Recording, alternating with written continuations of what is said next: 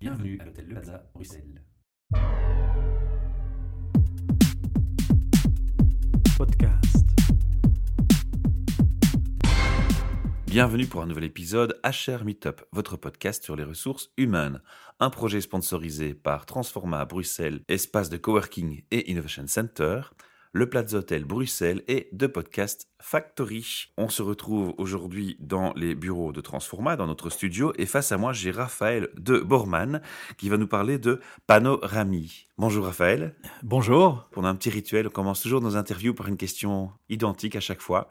De ton rêve d'adolescent à ce jour, qu'est-ce qui s'est passé Es-tu aligné Bah, si je remonte plus loin à, à l'enfance, c'était d'être pilote automobile. Et ensuite, à l'adolescence, euh, je me suis dit que de faire le, le marketing et la publicité pourrait euh, m'aider à combiner euh, ma passion et, et mon métier. Je suis euh, donc rentré à l'IEX faire des études de communication et j'en suis sorti en étant entrepreneur et en créant ma, ma première entreprise qui s'appelait et qui s'appelle toujours Event Attitude. Mhm. entreprise active dans le domaine de la communication événementielle. Ça m'a permis d'opérer sur pas mal d'événements euh, et de côtoyer des, courses automobiles, mais à part les ressources financières que ça m'a permis d'engranger euh, pour euh, livrer à ma passion, il n'y a pas vraiment de lien évident entre euh, ma passion et ce que je suis devenu aujourd'hui. Ok, alors maintenant qu'on sait un peu qui tu es, donc on t'a déjà un peu donné quelques indices, moi je vais faire une petite parenthèse aussi. Il y a dix ans, on commençait l'aventure podcasting et on avait créé le projet, le podcast high-tech. On présentait les technologies euh, high-tech à, un public pour les vulgariser. Et donc aujourd'hui, cette interview va faire un petit peu de, de nostalgie de cette période, puisqu'on va parler un peu technique aussi. Maintenant, à moi de ne pas sombrer dans le pur technique. alors on va commencer un peu à présenter le projet. Donc on va parler aujourd'hui de Panorami. Est-ce que tu peux nous, nous dire un peu de quoi il s'agit? Alors Panorami, c'est la suite d'une euh, initiative qui a pris naissance en Australie fin 2015.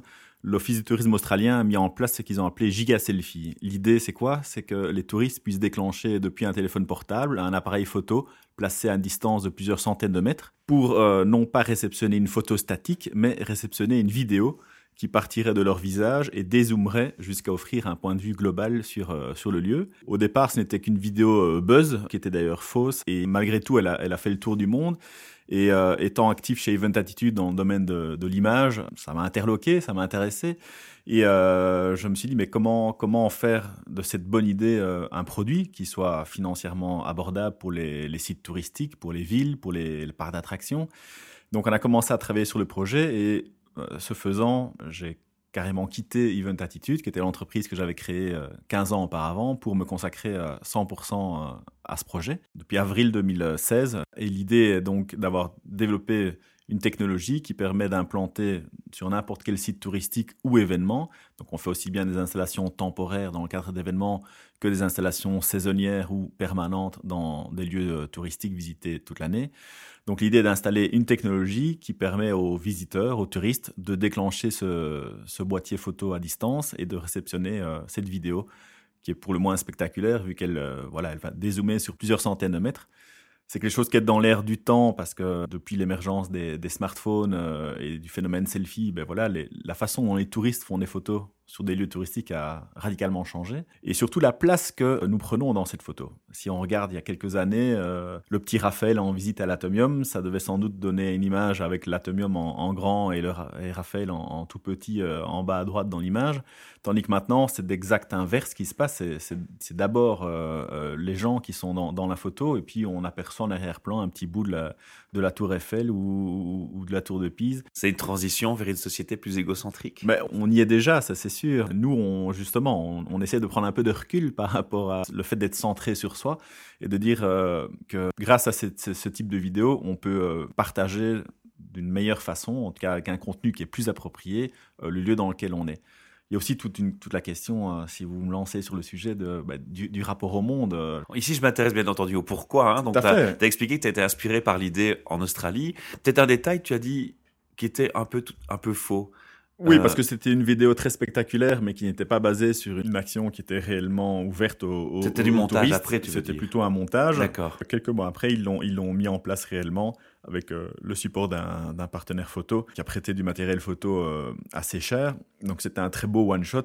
Mais de là à en faire un produit qui soit financièrement abordable et qui puisse être démultiplié dans différents sites, comme c'est notre ambition, il y avait pas mal de chemin. C'est là-dessus qu'on est occupé depuis 12 mois. Ok, on va revenir donc au pourquoi, hein, donc euh, au questionnement de, de, cette société plus égocentrique et, et la prise en compte d'un décor finalement qui revient en avant de la scène et qui est repris en valeur? Oui, tout à fait. Le monde ne nous est plus étranger comme il a pu l'être euh, il, y a quelques années pour nos parents. Euh. maintenant, il y a une réelle volonté de, de montrer son appartenance au monde et d'en faire partie, quelque part peut-être de, de, le dominer, chose qui était moins courante par ailleurs. Mm-hmm. Et donc effectivement, cette vidéo permet de se placer dans le contexte du lieu qu'on visite. C'est une façon de, se dire maintenant je peux voyager à travers le monde sans y aller. Je regarde les images des autres. C'est du voyeurisme aussi. Non, euh, nous, nous c'est plutôt une volonté que lorsqu'un lorsqu'un touriste partage un contenu euh, d'une ville, euh, en l'occurrence Bruxelles qui était notre notre premier client l'été dernier, que ce contenu ait une valeur ajoutée pour la ville. Qui donne envie aux autres en fait de rejoindre le lieu parce qu'on se dit bah finalement ça a l'air tellement chouette j'ai envie d'y être. Exactement. Exactement. Les, les réseaux sociaux sont une source d'influence énorme en termes de, choix de destination de, vacances.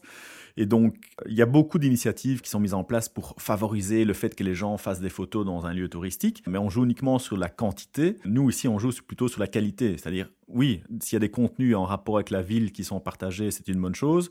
Mais si ces contenus peuvent donner une certaine image de la ville et, la magnifier quelque part, c'est encore mieux. Donc nous, on joue plutôt sur le qualitatif essayer de, mettre de la valeur ajoutée dans le contenu qui va être partagé au travers des réseaux sociaux. C'est pas le plus facile parce que forcément, on a une infrastructure à mettre en place au niveau technique, mais on pense euh, sincèrement que ça en vaut le, que ça en vaut le coup parce que voilà, la qualité du contenu qui sera partagé n'aura aucune commune mesure avec ce qu'on pourrait faire fût-ce avec une, une, perche à selfie euh, de, de, plusieurs mètres de longueur, on n'arrivera pas à rendre euh, le, le, côté spectaculaire et surtout ce panorama en fin de Qui d'œil, quoi. Tout à fait. Puis il faut des fameux muscles hein, pour la fameuse barre de selfie trop longue.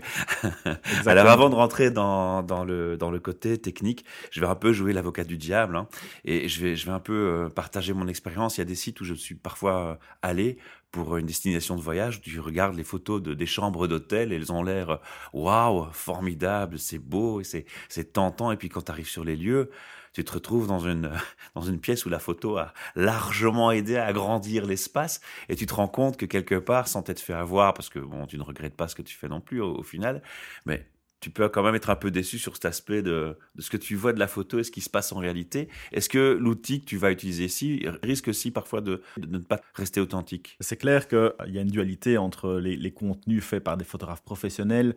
On voit de plus en plus des, photographes blogueurs ou instagrammeurs qui sont invités dans, les lieux touristiques pour, pour euh, en faire un reportage et le diffuser sur, les, sur leur réseau. Ici, nous, on a une approche plus authentique dans le sens où euh, forcément on va choisir le meilleur point de vue si on prend la grande place on va mm. essayer de, montrer une vue complète de la grande place et d'offrir un panorama qui soit intéressant mais euh, si la météo est mauvaise eh bien la météo sera mauvaise aussi sur le contenu partagé parce que on part du principe que cette authenticité, ben, elle fait partie du souvenir du touriste et, c'est ça qu'il va, c'est ça qu'il va partager. Donc, il y a quand même une limite au fait de, magnifier ce, souvenir. On vit dans une société de l'image, euh, c'est clair, mais à la fois le contenu que le touriste va partager restera fidèle à ce qu'il a vécu et à ce qu'il a vu euh, sur place. Alors, on a un peu donc maintenant le quoi, le, pourquoi, le, qui m'intéresse aussi. Donc, tu es seul dans, le projet ou tu, es accompagné? Non, nous sommes trois. Euh, on est deux associés. Antoine, euh, qui est développeur, et moi. Et on a une, collaboratrice qui est Déborah, qui est une project manager, qui est sur le terrain pour implémenter les projets. Alors, tu as parlé aussi du camp, hein, parce que tu as dit que ça fait un an que le projet a démarré.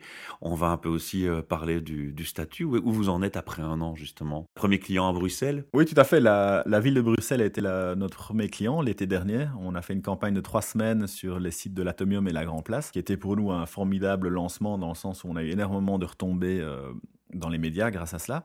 Ensuite, on a fait pas mal d'événements aux quatre coins du globe. On était à Las Vegas pour un festival, on était à Sharjah pour la Foire internationale du livre, on était à Athènes pour un marathon. On revient de Dubaï où on a fait un événement ici dernièrement, juste en face de Burj Khalifa, donc on avait un point de vue assez, euh, assez intéressant. Ça nous a permis, euh, tous ces événements, de tester la, technologie, de de récupérer des, feedbacks des utilisateurs, de voir comment ils utilisent ça, voir ce qu'ils font de la vidéo derrière. Donc nous, dès que une vidéo est faite, On va traquer toutes les interactions qui vont avoir lieu sur cette vidéo. Est-ce qu'elle va, est-ce que le mail va bien être ouvert? Est-ce que la vidéo va être euh, vue? Est-ce qu'elle va être partagée? Si elle est partagée, sur quels réseaux sociaux? Sur Facebook, on peut même aller jusqu'à fournir, ben voilà, les statistiques de combien de, quel est le reach sur cette vidéo, combien de vues euh, euh, elle est enregistrée, combien de commentaires, combien de partages. Donc ça, c'est assez riche et ces événements nous permettent d'avoir pas mal d'informations de, de gens qui varie forcément en fonction de l'événement, en fonction de la cible, mais euh, ça nous a permis également de tester la fiabilité de la, technologie. Et maintenant, nous sommes prêts pour implanter cette technologie dans différents sites de manière permanente. C'est les discussions qu'on a pour l'instant. Là, on revient de Madrid, on a été faire un test euh, dans, le stade du Real de Madrid avec euh, l'idée de, l'installer de manière permanente ou en tout cas faire un test cet été. La visite du stade San Diego Bernabéu est une des, attractions majeures à, Madrid. Donc, euh, chaque jour, il y a des centaines, euh, si pas des milliers de touristes qui visitent le stade. Donc là, l'idée est de, de, leur fournir euh, le, le, support parfait pour en partager les souvenirs avec leurs amis. Au niveau technologique, on parle de, de quoi? Comment ça se présente pour l'utilisateur? Moi, je vais dans une destination, je vais aller à ce stade où tu auras implémenté ce système. Comment ça va se passer pour moi? Je dois faire quoi? Alors, on a, on a plusieurs modèles. Ici, en l'occurrence, dans le stade, l'idée est d'avoir une personne du staff qui sera, qui sera là parce qu'il n'envisage pas de laisser ça de manière autonome, euh, mais ce serait une possibilité. Donc là, l'hôtesse euh, a sur son smartphone une, web app, donc mhm. simplement un site internet sur lequel elle, se connecte, et à partir de ce site, elle peut déclencher le boîtier photo distant. Donc elle indique simplement aux, visiteurs là où regarder, en l'occurrence ici dans le stade, ce sera droit devant eux, et elle déclenche le, le boîtier distant. Ce boîtier va prendre deux photos, une grand angle et une euh, zoomée euh, sur le visage des, des, participants, tout à mhm. fait. Et grâce à, au software que Antoine a développé, donc on a développé un algorithme qui génère cette vidéo sur base de ces deux photos statiques. Donc il va vraiment générer cette vidéo en dézoom, qui sera habillée évidemment aux couleurs de, du lieu ou du sponsor dans le cadre euh, d'un événement. Et ensuite, on peut ajouter du texte et des choses comme ça. Oui, bien entendu, on peut mhm. ajouter du texte, on peut ajouter des animations, dans le sens où nous, de chaque vidéo, euh, la scène est la même. Donc le, stade restera toujours à la même place, euh, par exemple, dans, dans, la vidéo. Donc ça nous permet d'intégrer des éléments en superposition. On, peut avoir une couche d'effet dans la vidéo. Pour la ville de Bruxelles, euh, lors de la deuxième campagne qu'on a fait pour l'Atomium, on avait rajouté de la neige, par exemple, et un, un feu d'artifice derrière l'Atomium. Donc ça, c'est des choses qui sont tout à fait possibles. Ensuite, le touriste laisse son adresse mail et reçoit la vidéo par mail. Ici, il pourrait également acheter la vidéo pour recevoir le, fichier ou une impression photo. Donc, on va générer un print panoramique pour rester dans la, dans la thématique. Donc, ce sera un, un print allongé dans lequel on a le panorama ainsi qu'une incrustation de la photo en zoom maxi. Donc moi en tant que touriste, j'ai un contenu original à partager avec mes amis et puis ça, ça met en valeur mon voyage et ma destination en fait. Voilà, une photo, une vidéo vous n'auriez pas pu faire tout seul. C'est ça la valeur ajoutée du lieu. Et évidemment, pour les agences touristiques et les, les villes ou les lieux où on va, bah c'est une publicité évidente. Alors, comment ça marche ce, business plan? Tu gagnes ta vie comment? Tu gagnes ta vie, tu l'as dit, parce que tu proposes aux touristes le, contenu, le média en, achat. ça, c'est une partie, mais pas que. J'imagine que la, ville ou le, le responsable du, lieu touristique va, va aussi euh, participer. Tout à fait. Alors pour l'instant, on a toujours mis en place des, campagnes où l'utilisateur final, donc le, touriste ou le participant à un événement, ne devait pas payer. Ça a toujours été gratuit pour lui. Et donc notre intervention était financée ben, soit par l'Office du tourisme euh, ici à la ville de Bruxelles, soit par les marques ou les organisateurs d'événements. Ah oui, parce qu'on peut imaginer des sponsors qui, demandent d'avoir leur, logo, etc. sur la vidéo. Tout à fait. On pourrait imaginer que le système mis en place, euh, je ne sais pas moi, à Walibi, soit sponsorisé par Fanta, ou que le système mis en place au Festival de Cannes soit sponsorisé par Mastercard. C'est tout à fait des, choses imaginables. Sauf que le touriste va peut-être trouver ça moins fun d'avoir du, sponsoring sur sa, son contenu. Effectivement, il faut, il faut tenir compte du contexte aussi je pense que ça ne gênera personne euh, d'avoir une vidéo Fanta quand on est à Walibi. Par contre, euh, un souvenir de famille à la Grand Place de Bruxelles, je, je, verrais mal le fait qu'il soit sponsorisé. Donc là, euh, et d'ailleurs, ce, n'est pas une question qui vient en discussion avec les, villes et les offices Ils en sont conscients. Ils en sont conscients. Mhm. C'est du city marketing et, c'est une façon pour eux. C'est un autre type de média plutôt que de faire du média euh, classique. Euh, ici, on se sert des touristes comme ambassadeurs mhm. et chaque touriste devient un, un média à part entière. Par contre, dans certains contextes, comme un parc d'attractions, on est dans un, environnement un, peu plus commercial, on peut tout à fait imaginer qu'une marque euh, sponsorise euh, l'installation. Quelle est l'évolution pour ce projet? Comment tu vois les, choses évoluer au niveau technologique? Ben, Nous, notre défi est plutôt euh, commercial. Alors, je, ne dis pas qu'on n'a pas eu de défi technique, mais ils sont, voilà, on, ils sont cadrés. Ils sont cadrés. Le défi est maintenant commercial. C'est est-ce qu'il y a vraiment une clientèle pour ce type de produit? Alors, en événementiel, on a prouvé qu'il y en avait une et euh, ça, peut, continuer à se développer. Mais notre but en, lançant Panorami était d'arriver à installer ça de manière permanente dans, des endroits. Donc il faut voir maintenant si on a une clientèle pour ce type de produit. Est-ce que les parcs d'attractions vont considérer ça euh, à juste titre comme un investissement marketing ou est-ce qu'on devra euh, au contraire avoir prouvé que ça peut générer du profit parce que l'utilisateur final est prêt à payer pour cette vidéo? C'est un peu là-dedans qu'on est pour l'instant et, et dépendant des premiers tests qu'on arrivera à faire avec des clients, se dessinera un business model un peu plus précis. En tout cas, je veux parler de toi au Plaza Hotel, qui est notre partenaire, parce qu'ils ont un théâtre qui est classé monument historique. Euh, je ne sais pas si tu l'as déjà visité ou eu l'occasion de le voir. Oui, J'ai déjà été à des événements là. C'est fantastique, quoi. Ça, c'est vraiment un endroit où oui, ça vaut la peine d'avoir un panorama, quoi. Voilà. Alors, je vais revenir un peu euh, vers toi, parce qu'on va tout doucement faire une transition vers euh, des questions RH, hein, parce que c'est un podcast HR Meetup. Tu as dit tantôt, j'ai après mes études directement lancé ma première start-up, hein, c'est un peu ça. Oui, tout à fait. Et puis directement après ça, une deuxième, qui est Panorami. Directement 15 ans plus tard. 15 ans plus tard, d'accord. Mais je veux dire, c'est la deuxième euh, suite Effectivement, Tu n'as donc pas travaillé pour un employeur à aucun moment? Non, jamais. Ça m'aurait peut-être euh, fait du bien, mais non, jamais. Tu as vraiment l'esprit d'indépendant. Et c'est un peu pour ça que je t'invite aussi au micro. Hein. C'est une des parties de notre podcast, c'est de présenter des parcours d'indépendants, un peu donner une vision sur leur réalité. Mais du coup, ce qui m'intéresse aussi, c'est d'avoir ta vision et ta réalité sur le monde RH. Alors ça va mener à ces trois questions RH. Je vais te demander, Raphaël, pour toi, qui a certainement, dans ton parcours, à un moment ou l'autre, de toute façon, observé des, responsables de ressources humaines ou été témoin euh, par feedback ou par, par oui dire euh, d'aventures ou d'expériences humaines euh, de personnes qui se font recruter. Hein. C'est quoi pour toi un RH Ayant plutôt un parcours, comme tu l'as dit, d'indépendant, à la tête d'une PME. Les RH, c'est souvent malheureusement le, parent pauvre. Euh, les RH, c'est assimilé à gérer les congés, gérer les engagements, gérer les licenciements et vérifier que la paye soit, soit bien faite. C'est toi qui fais tout en fait là. Ici, euh, c'est ici c'est Déborah et avant chez Event Attitude, on a on avait eu euh, on avait une office manager qui, qui s'en chargeait. Maintenant, bien entendu, pour tout ce qui était recrutement et licenciement, c'était c'était moi qui m'y collais. Mais pour moi, RH devrait plutôt rimer euh, avec le, le, fait de pouvoir développer les talents au, sein de l'entreprise, ce qui n'est pas toujours ce qui n'est pas toujours évident, ce qui n'est pas toujours évident non plus de laisser cette tâche au, manager, qui est bien souvent sous pression et qui a plutôt euh, des objectifs à atteindre que, que vraiment le, le, temps ou la conscience de, de, devoir développer les, enfin de pouvoir développer les, les talents. C'est un grand débat, ça. Oui, c'est un grand débat, mais je pense que dans nos sociétés, euh, ça va être de plus en plus compliqué de par l'évolution, euh, la, pression sans cesse sur, euh, sur, sur, les prix et sur la, sur la rentabilité. Mais voilà, pour moi, un RH, ça, ça devrait se résumer à cela, c'est développer les talents internes dans l'entreprise, parce qu'on sait tous et malgré qu'on le sait, euh, on ne change pas nécessairement nos comportements pour la cause, mais on sait tous que ça coûte beaucoup plus cher de, recruter quelqu'un ou de travailler pire avec quelqu'un de démotivé que de s'occuper de lui dès, le départ. Maintenant, je dis ça, mais euh, ça, nécessite des compétences et une intelligence émotionnelle que tout le monde n'a pas. Je ne suis pas certain de l'avoir parce que voilà, c'est des qualités assez rares et qui ne sont pas forcément développées dans nos sociétés, dans, dans nos cultures. Voilà, ça c'est pour moi la définition du, Ça nous donne pas mal d'indices de, réflexion déjà. Alors la, question suivante, elle va être aussi liée avec ce que tu viens de dire. Donc dans ton parcours, tu as certainement rencontré des clients euh, où, tu as été euh, dans les bureaux et tu as dû voir un peu comment sont et se sentent les gens au travail.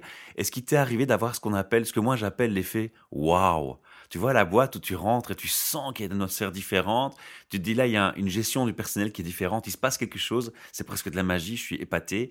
Ça t'est déjà arrivé de rencontrer des boîtes comme ça? Et, si oui, qu'est-ce qui t'a donné ce sentiment? Ici, quand on a lancé le projet Panorami, on a eu la chance d'être euh, hébergé pendant quelques mois par euh, Ogilvy Social Lab, qui est une, euh, agence de pub avec une compétence particulière sur tout ce qui est social media. Ah. Et ils ont une façon de, de gérer leur talent qui est absolument phénoménale. Dans le sens où c'est en plus une, une, matière dont les connaissances doivent être sans cesse actualisées et on sent vraiment qu'il y, a, un esprit assez incroyable dans, dans cette société. Donc c'était très intéressant d'être immergé au, au, milieu d'eux pendant, pendant quelques mois. Et euh, ça contraste avec euh, ce qu'on peut euh, entendre ou, percevoir lorsqu'on est en prospection dans, des, ah. dans les grandes entreprises, dans les grands groupes. Je pense que c'est très, très compliqué de régénérer un sentiment d'appartenance ou, ou, cet esprit un peu commando. dès lors qu'on a un groupe avec plusieurs centaines de collaborateurs. Qu'est-ce qui t'a fait directement dire là, il y a des choses différentes et je vais poser des questions, je vais me renseigner? Ben, Il y a une, au-delà de, de c'est l'attitude, c'est les gens? Oui, il y a, une attitude, au-delà de la fierté d'appartenance euh, à l'entreprise, il y a, une, curiosité, une, soif d'apprendre et une, vraiment une, volonté d'aller de l'avant qui est, vraiment perceptible dès, dès, les premières minutes. Donc euh, ça, c'est assez impressionnant, effectivement. Super. Alors maintenant, tu as tous les rages du monde francophone qui nous écoutent. Là, je suis très prétentieux. Quel message aurais-tu envie de, de leur communiquer à tous ces DRH ou RH ou même managers qui nous écoutent? Mais si euh, parmi eux, il y en a qui s'ennuient un tout petit peu dans leurs grandes entreprises et qui, qui, veulent donner un coup de main à une start-up sur des problématiques de, recrutement, justement, bah, qui n'hésitent pas à me le faire savoir. Parce que quand on, quand on commence, et surtout dans un projet de start-up comme ça, euh, les RH, c'est un peu le, parent pauvre. On a tout à faire en même temps. Et donc, on ne dégage pas nécessairement du temps suffisant pour, euh, pour ce genre de, de compétences qui pourtant sont clés dans l'entreprise. D'accord. Bah, écoute, j'ai déjà un ouvrage à te recommander d'une amie qui va nous entendre, qui est déjà passée à notre micro. Enfin, elle a participé à cet ouvrage avec Stepstone. C'est Christelle de Tiste. Je t'en parlerai offline ensuite. Et euh, je vais aussi t'interpeller encore sur un dernier point. Je suis en train de me faire la réflexion, justement, avec le monde RH. Est-ce que Panorami, pouvons-nous l'imaginer comme étant un outil de communication sur la marque employeur d'une entreprise? Imaginons des, des, sociétés comme Google qui ont des bureaux un peu euh, hors du commun est-ce qu'on pourrait se dire, tiens, moi je vais utiliser l'application et les services de Panorami pour montrer l'intérieur de ma boîte et, montrer comment justement les gens y sont? Ah, effectivement, dans le cas de Google, euh, c'est un, un, bon, exemple, parce que hein, les, voilà, les, bureaux valent, euh, valent le détour. Moi, j'ai visité ceux de Bruxelles, ils sont aussi pas mal. Hein. Tout à fait. il faut, je pense que c'est effectivement un outil qui permettrait de, de renforcer le, voilà, le sentiment d'appartenance euh, à l'entreprise. Maintenant, je pense qu'en Belgique, euh, il n'y a pas beaucoup de, sièges d'entreprise qui, euh, qui en valent le détour au niveau visuel, je, veux parler. Par contre, dans le cadre d'événements, dans le cadre des, événements du personnel, euh, bien Ça peut être sympa en plus. Quoi. Tout à fait. Ok, bah on leur lance un message alors. Hein. Ils n'ont plus qu'à suivre les liens qu'on mettra en dessous de l'article et te contacter. Super. Pour les auditeurs qui nous entendent, nous demandent souvent, tiens, comment est-ce qu'on peut vous remercier votre projet? Vous faites tout ça gratuitement. Ben, c'est très simple, hein. je, je commence à le répéter maintenant dans chaque épisode. Vous pouvez faire un like et un partage de ces podcasts c'est une double récompense. Une récompense parce que les gens qu'on invite au micro sont, mis à l'honneur par votre partage et votre like et une seconde récompense parce que ça nous fait bien évidemment plaisir et ça nous encourage à titre personnel. Enfin, si vous avez envie de nous rejoindre à notre micro pour parler de votre passion au travail, de votre vision du travail, eh bien, soyez les bienvenus. Il suffit de vous rendre sur le site hrmeetup.org, de cliquer dans le menu Podcast Recording Session qui sont les sessions d'enregistrement podcast et vous cliquez sur une des dates qui sont disponibles. C'est toujours un jeudi soir. Quand vous cliquez sur une de ces dates, ça affiche une grille horaire. Alors vous choisissez le temps de passage, vous m'envoyez un petit mail avec votre nom, prénom et le sujet, et je me ferai un plaisir de vous recevoir soit au Plaza à l'une de ces dates, ou soit à une date fixée euh, uniquement pour vous ici chez Transforma Bruxelles, comme on l'a fait aujourd'hui avec, euh, avec Raphaël. Merci à tous, à bientôt. Merci, au revoir. Podcast.